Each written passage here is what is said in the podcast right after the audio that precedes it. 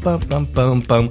Olá, meu querido ouvinte podcasteiro, seja bem-vindo a mais um episódio do Você Também Podcast, mais especificamente da série Papo de Elevador, que é o espaço onde a gente recebe podcasters desse mundão maravilhoso, dessa bolinha azul onde a gente vive, para contar um pouquinho da sua jornada, da sua história com podcast. Eu sou o Carlinhos Vilaronga, homem branco, magricela, barba, cabelo e bigode curtinhos, raspado com máquina, eu uso óculos, tenho olhos verdes e vivo aqui em Hamamatsu, ou pelo menos na região de Hamamatsu, província de Shizuoka, no Japão.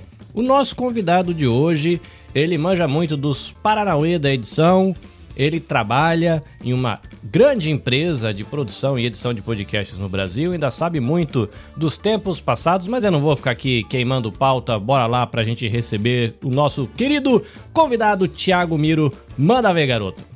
Olá, eu me chamo Thiago Miro. Eu me considero pardo, ou seja, eu tô naquela tonalidade entre que eu sou branco no Nordeste e com certeza seria negro no sul do Brasil. Eu sou estatura mediana, eu tenho 1,72 de altura. E eu não sei das minhas origens étnicas, né? Então eu não saberia exatamente me descrever dessa forma. Eu sou nascido em Olinda, mas eu cresci até os meus 16 anos em Arco Verde, uma cidade do interior do Pernambuco, quando em 2002 me mudei novamente para Olinda, onde eu vivi até dois anos atrás. Hoje em dia eu moro em Moreno, também uma cidade da zona da mata pernambucana uma curiosidade da minha infância é que eu fui parte da última geração que pegou o mundo offline, né?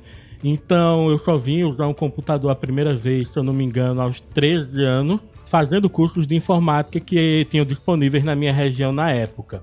Então toda a minha infância foi aquela infância que a maioria de nós, provavelmente ouvintes com mais de 30 anos de idade, tivemos de jogar bola na rua, brincar de esconde-esconde, essas coisas completamente diferente da infância que minha filha vai ter atualmente, que antes de aprender a falar já sabia usar um tablet muito bem. Eu atualmente sou editor de podcasts. Eu já trabalho com a Radiofobia há 10 anos, a empresa do Léo Lopes, e eu edito podcasts há cerca de 12 anos. Toda a minha vida como podcaster eu tive envolvido profissionalmente com ela, basicamente. Eu descobri a mídia podcast através de um grande amigo meu, de Angeles, que lá em 2009 passou meses falando para mim sobre Nerdcast, sobre as histórias que ele ouvia, tentando me convencer a ouvir. E para ter uma ideia de como ouvir podcast era diferente na época, ele, ele gravou alguns episódios em um pendrive. Eu levei o pendrive para casa e ouvi, gostei muito, viciei. Dois anos depois, eu comecei a produzir o meu próprio podcast, o Telecast, que ficou sendo produzido durante quatro anos, entre 2011 e 2015. E desde então eu estou só trabalhando na produção mesmo de podcast, sempre por trás das cortinas. A minha vontade de produzir podcast veio justamente de ouvir pessoas iguais a mim expondo opiniões, pontos de vistas, e eu vi que eu também poderia fazer aquilo, né? Então eu reuni algumas pessoas em 2011 comecei a produzir e aí as temáticas foram evoluindo, fomos aprofundando mais, até que eu acredito que quando encerramos na altura do centésimo episódio, a gente estava realmente no auge do podcast e deixou saudade, né? A gente encerrou o podcast de uma forma que ele deixasse saudade nas pessoas que ouviam. Experiências legais que eu tive com o meu podcast na época e também com o meu site atual, que é o Mundo Podcast, que é um site que ensina outras pessoas a produzirem podcasts. Eu, por conta deles, eu fui convidado diversas vezes a palestrar em painéis na Campus Party, em universidades, é, diversos cursos de comunicação já me chamaram para falar sobre a mídia podcast, né? Porque ao longo desses 12 anos eu acabei construindo uma certa autoridade sobre esse tema no meio. Isso acaba sendo uma experiência muito legal para mim, porque além de um retorno financeiro que eu acabei tendo por conta de trabalhar ter um, um reconhecimento pelo trabalho em si é, é, é gratificante, cara. Não tem como negar, é gratificante demais. Como hoje em dia eu trabalho com produção de podcasts, geralmente é esse tipo de material, esse tipo de informação que as pessoas vêm até me buscar, uma dica valiosa que eu posso dar é aprenda a editar com o Adobe Audition e com o Reaper. principalmente o Reaper, que é o software de edição mais usado hoje em dia no meio das empresas que produzem esse podcast, né, as produtoras. Então, vai nesses dois programas. Se você sabe bem de um, não vai ser tão difícil aprender o outro e vice-versa. Mas tente dominar um pouco dos dois e você vai ter mais chances de, quem sabe, trabalhar nessa área também.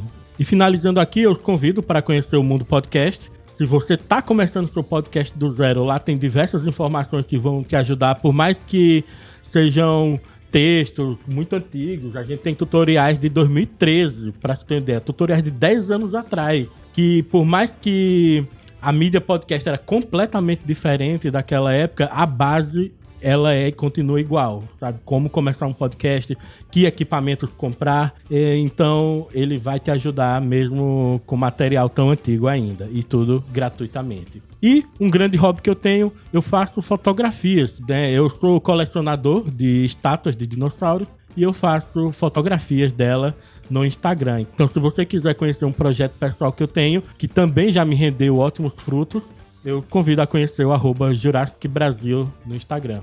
É isso, Carlinhos. Muito obrigado. Coisa maravilhosa, Thiago, valeu demais a sua visita aqui no Você Também Podcast.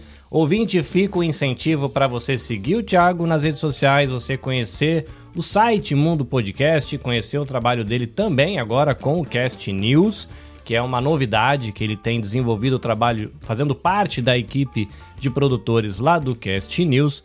E fica o convite para você também seguir a Nabecast nas redes sociais, no Instagram, nabecast.jp, nas outras redes sociais como TikTok, Facebook, YouTube, Twitter, Nabecast JP. Se você, meu querido ouvinte, se sentiu inspirado pela participação do Thiago e também quer passar por aqui no Papo de Elevador, manda um e-mail para mim na becastjp.gmail.com. Eu te passo as instruções e você vem aqui fazer a divulgação do seu querido e lindo podcast, além de compartilhar um pouquinho de conhecimento com a gente.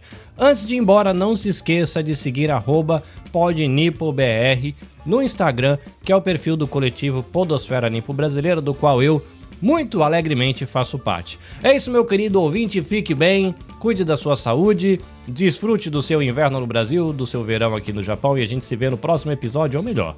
A gente se escuta? Não, porque eu não escuto você. Mas enfim, a gente se encontra no próximo episódio. Até a próxima. Sayonara!